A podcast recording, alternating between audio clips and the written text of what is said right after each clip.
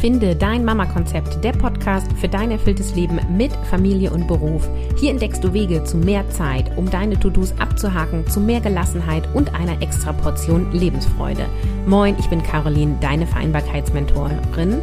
Lehn dich zurück, lass dich inspirieren und mach dich bereit für praktische Tipps und erfrischende Einsichten, die dir helfen, dein Mama-Konzept zu finden und zu leben. Also auf geht's, auf zu einem erfüllten Leben.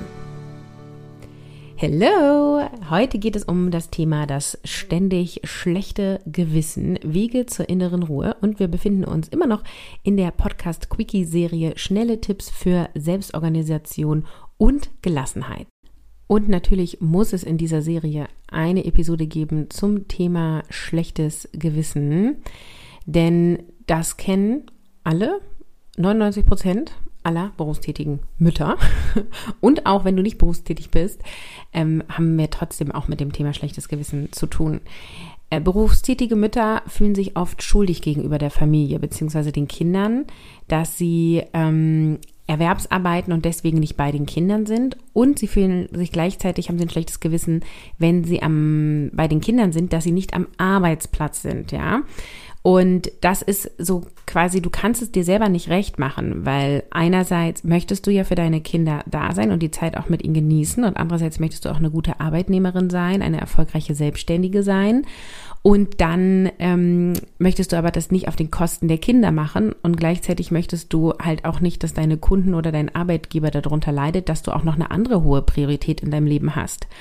Und so ein schlechtes Gewissen kann mega belastend sein und halt auch die Lebensqualität total beeinträchtigen, weil du quasi, egal wo du bist, nie ganz da bist. Ne? Weil wenn du bei den Kindern bist am Nachmittag und dann denkst, oh, jetzt andere, haben die das wichtige Meeting und ich verpasse das und ob, ob ich wohl alles richtig vorbereitet habe und ich weiß ja auch nicht so genau, dann ähm, ja leidest du und deine Kinder darunter. Und wenn du ähm, am Arbeitsplatz bist und gerade ähm, eigentlich etwas erledigen möchtest für den Arbeitgeber und du denkst darüber nach, hm, ob es Emil wohl gut geht im Kindergarten, der hat heute Morgen beim Abgeben geweint, dann bist du ja auch nicht ganz beim Arbeitgeber. Also, was kannst du tun, um mit deinem schlechten Gewissen umzugehen? Ja, also, weil viele wollen es ja immer weghaben. Lass uns doch erstmal gucken, was du machen kannst, um mit dem, was schon da ist, umzugehen. Und es geht da erstmal darum, es anzunehmen und zu verstehen. Einfach zu sagen, so, hey, okay, ich stehe, ist mir selber ein. Ich habe ein schlechtes Gewissen. Ich weiß, ich sollte es nicht haben. Ich weiß, es ist mir gerade nicht wirklich dienlich, so wie ich mir das vorstelle. Und es ist jetzt gerade da. Also erstmal annehmen dann gucken, wie kann ich damit umgehen? Was kann mir helfen, damit ich einen guten Umgang habe? Und da hilft es dann, einmal auch zu schauen, bist du grundsätzlich mit deinem Vereinbarkeitskonzept zufrieden? Findest du die Anzahl der Erwerbstätigkeitsstunden gut? Findest du dein, dein Arbeitsort gut, also wie weit du fahren musst oder nicht fahren musst? Findest du die Betreuungseinrichtung für dein Kind, für deine Kinder gut? Bist du von der Schule überzeugt? Bist du davon überzeugt, wie gut ihr das aufteilt unter den Eltern? Vorausgesetzt, es gibt einen Vater, der eine Rolle in dem Leben deiner Kinder spielt spielt oder äh, möchtest du das da eigentlich anders haben? Also du musst sozusagen einmal das ganze Vereinbarkeitskonzept von oben bis unten hindurch scannen und einmal sagen, okay, grüner Haken, grüner Haken, grüner Haken. Wenn irgendwo ein rotes Kreuz ist, dann ist das die Baustelle, die du jetzt angehst. Wenn du sagst, ich bin nicht, also ich vertraue der Kita nicht, wo mein Kind ist, dann schau, dass du da eine entweder eine andere Betreuungssituation findest oder schau, wie du Vertrauen in diese Kita gewinnen kannst, ja. Wenn du nicht zufrieden bist mit deinem Arbeitgeber, dann schau, schau, wie kannst du zufrieden werden mit diesem Arbeitgeber oder verlasse diesen Arbeitgeber. Ich weiß, das ist einfach gesagt und oft eher schwierig umzusetzen und es ist möglich, es umzusetzen. Vielleicht nicht von heute auf morgen um, und dann machst du es halt in drei Monaten, dann hast du immerhin dann schon mal eine Lösung. Dann ist natürlich auch hier wieder ein Schlüssel für mehr Gelassenheit und auch einen guten Umgang mit dem schlechtes Gewissen Selbstfürsorge, ja weil äh, Selbstfürsorge ist eine Notwendigkeit, damit du für andere da sein kannst, damit du eine gute Arbeitnehmerin, eine gute Selbstständige sein kannst, dafür, dass du gut für deine Kinder da sein kannst. Und ähm, du kannst diese Form von Schuldgefühlen durch gezielte Selbstfürsorge abbauen, weil wenn du Zeit für dich hast, kannst du dich mit dir und deinen Emotionen auseinandersetzen. Du kannst mit dir in deine innere Mitte kommen. Du kannst Persönlichkeitsentwicklung betreiben. Du kannst journalen. Du kannst Online-Kurse machen. Du kannst Sport machen und dich mal so richtig auspowern. Vielen Menschen tut Bewegung und Sport gut, vielleicht sogar auch allen. Ich möchte nicht zu, zu krass verallgemeinern, aber wenn du ähm, körperlich und mental zufrieden bist, dann bist du so in deiner inneren Mitte, voll in deiner Kraft und dann kannst du auch gut für die anderen da sein und dann reduziert sich dein schlechtes Gewissen automatisch, weil du ja zufrieden bist oder zufriedener bist mit dem, wie du mit deinen Kindern umgehst oder wie du deine Arbeit erledigst, ja? Also guck, hast du irgendein Hobby, hast du irgendwelche Interessen, wie kannst du entspannen? Es kann die Badewanne sein, kann Saunabesuch sein, die Massage, es kann Sport sein, es kann aber auch ein Treffen mit Freundinnen sein. Es geht darum, dass du Aktivitäten tust oder ähm, Aktivitäten klingt immer so, als müsste man aktiv sein, also vielleicht Auszeiten findest, um Energie zu tanken ähm, und dich mit dir zu beschäftigen und mit deinen Gedanken, damit du mit dem schlechten Gewissen einen guten Umgang findest.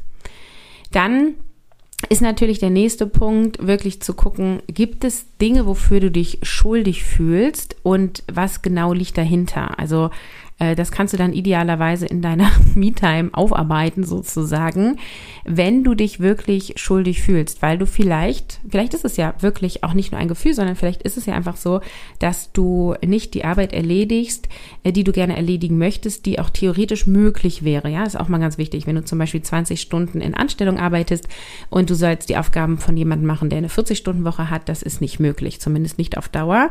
Aber sagen wir mal, du hast eine 20-Stunden-Woche, die Aufgaben sind theoretisch in diesen 20 Stunden möglich und du schaffst sie gerade nicht zu leisten, ja, dann fühlst du dich schuldig. Und dann gibt es ja auch einen echten, wirklich, in Anführungsstrichen, objektiven Grund, warum du dich schuldig fühlst, ja. Gleichzeitig sind wir keine Maschinen. 20 Stunden diese Woche müssen nicht genauso produktiv sein wie 20 Stunden in der letzten Woche. Ja, wir sind ja auch zyklische Wesen. Ähm, wir haben auch mal andere Themen, so. Aber wenn du grundsätzlich halt einfach auch mit deiner Performance nicht zufrieden bist, dann kannst du halt einfach auch gucken, okay, okay, was brauche ich denn, um die Performance zu leisten, die ich leisten möchte? Tut mir diese Performance gut oder ist es zu viel? Ist es eher so, dass ich mich dadurch fertig mache? Wo kannst du Unterstützung bekommen? Was kannst du delegieren? Ähm, wo kannst du vielleicht Aufgaben abgeben, umschichten und so weiter? Also du bist da auch wieder die Veränderung für deine Situation. Genauso, wenn du im familiären Bereich dich schuldig fühlst. Ähm, ich finde das zum Beispiel mit drei Kindern eine große Herausforderung, jedem Kind gerecht zu werden und ein wichtiges Element in meinem Lebenskompass, in meinem Nordstern ist ja, dass ich für mich ähm, festgelegt habe, ich brauche Zeiten mit jedem Kind alleine, insbesondere mit den Großen. Mit der Kleinen bin ich relativ viel alleine, weil die Großen nachmittags bei irgendwelchen Hobbys sind. Ähm, aber gerade mit den Großen, dass ich einfach mal mit denen essen gehe, mit der Elfjährigen kann ich schon shoppen gehen, mit dem Neunjährigen war ich neulich das erste Mal auf einem Festival, so ein Familienfestival. So, und ähm, ich plane mir diese Elemente gezielt ein und mache auch so diesen Monat das eine Kind, nächsten Monat ein anderes Kind. Ich tracke das jetzt nicht total genau, aber ich gucke schon, dass sich das ziemlich gut verteilt, weil sonst habe ich ein schlechtes Gewissen. Ich vermisse die Zeit mit den Kindern. Ich habe dann auch Angst, dass ich irgendwie in fünf Jahren denke, huch, wo ist die Zeit hin? Ich habe irgendwie die Zeit mit meinen Kindern verpasst. Und dadurch, dass ich sozusagen mir da ein System überlegt habe und eine, ein, ein Vorgehen überlegt habe, habe ich überhaupt gar kein schlechtes Gewissen mehr. Zum Beispiel heute, wo ich die Podcast-Episode aufnehme, ich werde mit meinen Kindern, mit den großen Kindern heute quasi nichts zu tun haben, weil ich Erwerbsarbeite und heute Abend noch einen Termin habe. Und wenn ich komme, sage ich denen noch gute Nacht. Und ich werde heute kein schlechtes Gewissen haben, weil ich das über die anderen Tage ausgleiche. Also schau auch, was brauchst du, was brauchen deine Kinder, in welchem Alter sind deine Kinder, was kannst du da machen. Und grundsätzlich ist dann wichtig, ähm, dass du klare Prioritäten hast. Also für mich ist eben diese Unterscheidung zwischen wichtig und dringlich total relevant und dann eben auch Prioritäten. Ne? Nicht alles ist gleich wichtig. War jetzt der Besuch beim Festival unglaublich wichtig, dass der an diesem Tag stattfindet? Nein, aber dass es stattfindet, war total wichtig. Es hätte auch eine Woche vorher später sein können oder einen Monat. Und gleichzeitig äh, wollten wir halt auch unbedingt zu Clouseau. Also ich vor allem und ich habe meinen Sohn angesteckt und er hat nun mal da dann gespielt und es hat sich auch mega gelohnt, ja. Okay, jetzt fangen wir nicht mit meiner Clusonliebe an, äh, machen wir weiter. also es geht darum, deine Priorität, Prioritäten zu kennen und ähm, dann auch nach diesen Prioritäten zu leben. Und das sind zwei Schritte, ja. Deswegen ist Teil von Mission Kopffrei auch in Modul 1, dass wir erstmal gucken, wo willst du hin? Was ist dein Nordstern? Was ist dein Orientierungspunkt? Weil nur wenn du diesen Orientierungspunkt hast, kannst du dich so organisieren, dass du da hinkommst. Und dann bietet dir die Kopffrei-Methode eben eine Methode, wie du Prioritäten setzen kannst und dann auch aktiv im Alltag leben kannst, weil das ist ja dann wieder der nächste Schritt, ja. So eine Prioritätenliste haben wir vielleicht alle schon mal gemacht, aber was heißt denn das jetzt im Alltag?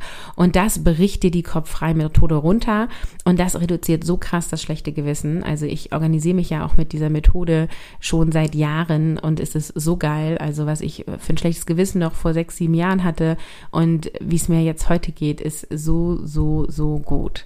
Also, ähm, schlechtes Gewissen annehmen, beobachten, Selbstfürsorge, Persönlichkeitsentwicklung, ähm, dann gucken, Unterstützung, Delegation, Prioritäten setzen, das im Alltag leben. Das ist die Zusammenfassung von den letzten acht Minuten. Jetzt ist so ein bisschen die Frage, wie kannst du dann auch in die innere Ruhe kommen? Und in die innere Ruhe kommen kannst du auch durch Organisation, weil wenn du weißt, alles hat seinen Platz, also jeder Gedanke, jedes To-Do, alles hat seinen Platz, ich kann das alles wiederfinden, dann macht es deinen Kopf frei und das führt zu einer inneren Ruhe. Ja, das heißt, du brauchst eine grundsätzlich kluge Organisation Organisation, die flexibel und anpassungsfähig ist. Deswegen sehe ich da ja dieses agile Selbstmanagement als Lösung da drinne, weil Agilität anpassungsfähig ist und du dann ähm, eine Struktur hast, die dich unterstützt, aber eben nicht einengt ähm, und dir eben hilft, für die Sachen, die dir wirklich wichtig sind, Zeit zu nehmen, um dann auch gleichzeitig eine innere Ruhe zu haben, weil wenn ich dann jetzt auf diesem Festival gewesen wäre und im Nacken tausend To-Dos, die mich stressen, dann hätte ich Clüso nicht genießen können. Ne? Ich aber. Ich habe es, ich hab es sehr genossen. Ja. Jetzt bin ich doch wieder bei Clüso gelandet. So, dann hilft natürlich auch dieses ganze Bereich Self-Care, Persönlichkeitsentwicklung, also Reflexion über deine Erwartungen an dich selber, an deine Erwartungen an deine Kinder, ähm, deine Wünsche, ja, mit, also quasi alles, was dich selber zu dir führt, führt auch zu mehr innere Ruhe und natürlich Aufteilung. Ich weiß, die Alleinerziehenden, alleinbegleitenden Mamas, die haben da echt nochmal eine Bürde mehr zu tragen und gleichzeitig die, die alle in Partnerschaft leben, da nutzen das viele auch gar nicht, ja. Also, dass ähm, Aufgaben gleich verteilt werden. Hashtag faire Elternschaft. Also, das ist auch nochmal ein Riesenhebel für deine innere Ruhe. Und wenn du ähm, getrennt lebend bist und es aber einen Vater gibt, der sich kümmert, dann lässt sich dort ja auch Verantwortung aufteilen. Es ist eine größere Herausforderung, definitiv. Ähm, und es gibt Möglichkeiten und wenn das Verhältnis so ist, dass der Vater ja abwesend ist oder du entschieden hast, dass du da auch keine Energie mehr reinsetzt, dann darfst du halt eben Lösungen finden, wie kannst du sonst Aufgaben und Verantwortung aufteilen und abgeben, outsourcen, Netzwerk, Unterstützung und so weiter? Ja. Und natürlich führt zur inneren Ruhe auch, wenn du einen guten Umgang mit dir selber und dein in Anführungsstrichen Fehlern findest, ja. Also dieses Fehler gibt es nicht. Es sind Erfahrungen, die, die dich dazu machen, dass du gelernt hast. Das nimmt dir natürlich auch super krass diesen Stress des inneren, äh, des, des schlechten Gewissens, ja. Dann möchte ich unbedingt nochmal darauf eingehen, dass vieles beim schlechten Gewissen aus dem gesellschaftlichen Druck heraus existiert. Also es gibt irgendwie ja so dieses Bild von der perfekten Mutter, die perfekte Berufstätige und äh, wir müssen irgendwie jetzt alle vegan, zuckerfrei, ohne Weizen und die Kinder bitte nur drei Stunden in Betreuung und äh, den Kindern viel körperliche Nähe geben, gleichzeitig aber auch ganz klar eigene Bedürfnisse leben, Self-Care, gut aussehen, Bewegung. Habe ich noch irgendwas vergessen? Bestimmt. Reich müssen wir auch noch alle werden, viel Geld kreieren ähm, und eine super sexy Loverin sein für unseren Partner. Und wenn wir Single sind, dann natürlich für potenziell neue PartnerInnen. Also, was nicht alles, ja. Also ihr merkt schon, ich mache das so ähm, alles mit einem Grinsen im Gesicht. Äh, ja, also das ist natürlich alles unmöglich. Und selbst wenn du es schaffen würdest, wärst du tot unglücklich, ja. Mach dir das klar.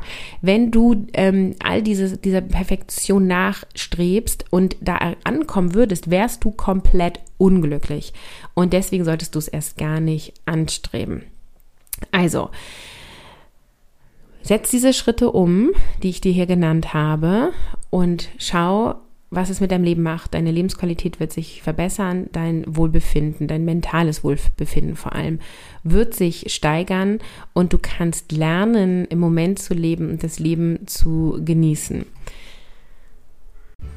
Ich hoffe, du konntest ganz viel für dich mitnehmen. Du kannst dich jetzt noch anmelden für die nächste Runde Mission Kopffrei, wie du mehr erledigst und weniger machst. Den Link findest du in den Show Notes. Ich freue mich mega, wenn du dabei bist und ich wünsche dir jetzt schon eine starke Reduzierung deines schlechten Gewissens.